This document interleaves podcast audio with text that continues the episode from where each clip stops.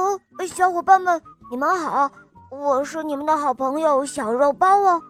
最近我一直都在恶魔岛，因为那儿有我新认识的很多好朋友，比如说狮王雷霆，还有他的妹妹梅朵，还有野人浩克。唉，野人浩克是最讲义气的了，他现在可不是野人了，现在人家是船长。专门管理从恶魔岛到古伦王国这条船，所以我吃的小鱼干都是浩克带给我的哟。小伙伴们有时间就来恶魔岛找我玩哟，嘿嘿嘿。好了，不馋大家了。今天我带给大家的故事叫做《小蚂蚁回家》。秋天到了。小蚂蚁皮皮和大家一同去寻找食物，走了没多远，小蚂蚁忽然闻到一股香香的味道，它觉得特别好奇，于是就离开了队伍。顺着随着飘来的香味儿，它来到一棵桂花树旁，皮皮仿佛来到了一个香喷喷的世界，于是他决定了要偷偷的在这里玩上一整天。这样，它的全身都可以沾着桂花的香气了。天色不早了，皮皮的肚子也咕咕地叫了起来。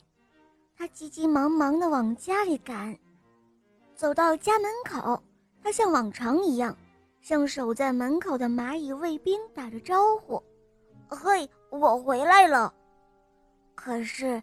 蚂蚁卫兵却没有像之前那样热情地迎接皮皮，反而是凶巴巴地瞪着他，好像是第一次见到他似的。皮皮小心翼翼地往家里走，没想到两个卫兵居然张开嘴，狠狠地朝他扑了过来，接着又冲出了一群蚂蚁，向他发动了攻击。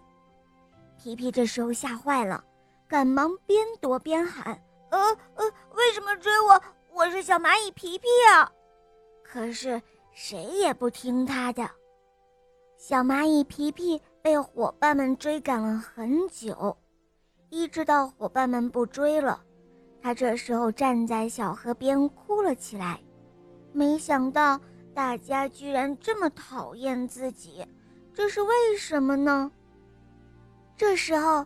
有一只蜻蜓飞了过来，他看到小蚂蚁皮皮伤心的样子，就问他发生什么事情了。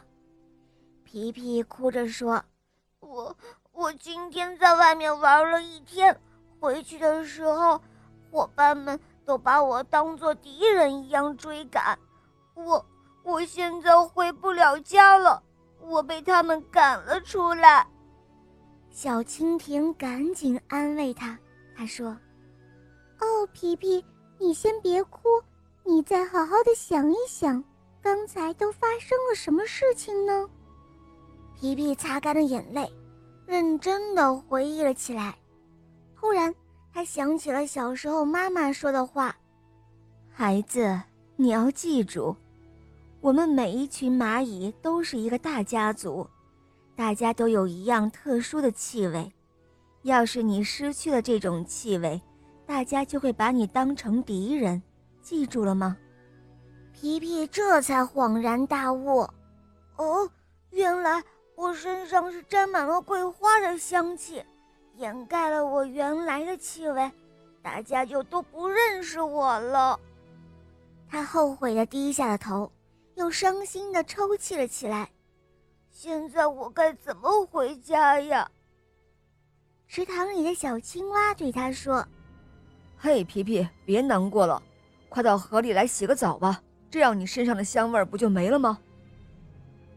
于是皮皮爬到了青蛙的背上，在河里好好的洗了个澡，他找回了原来自己身上的气味。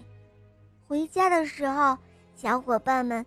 都对他可热情了，皮皮想：“唉，以后一定要认真的工作，再也不会擅自离开大家了。”原来啊，蚂蚁是靠气味辨别朋友和敌人的。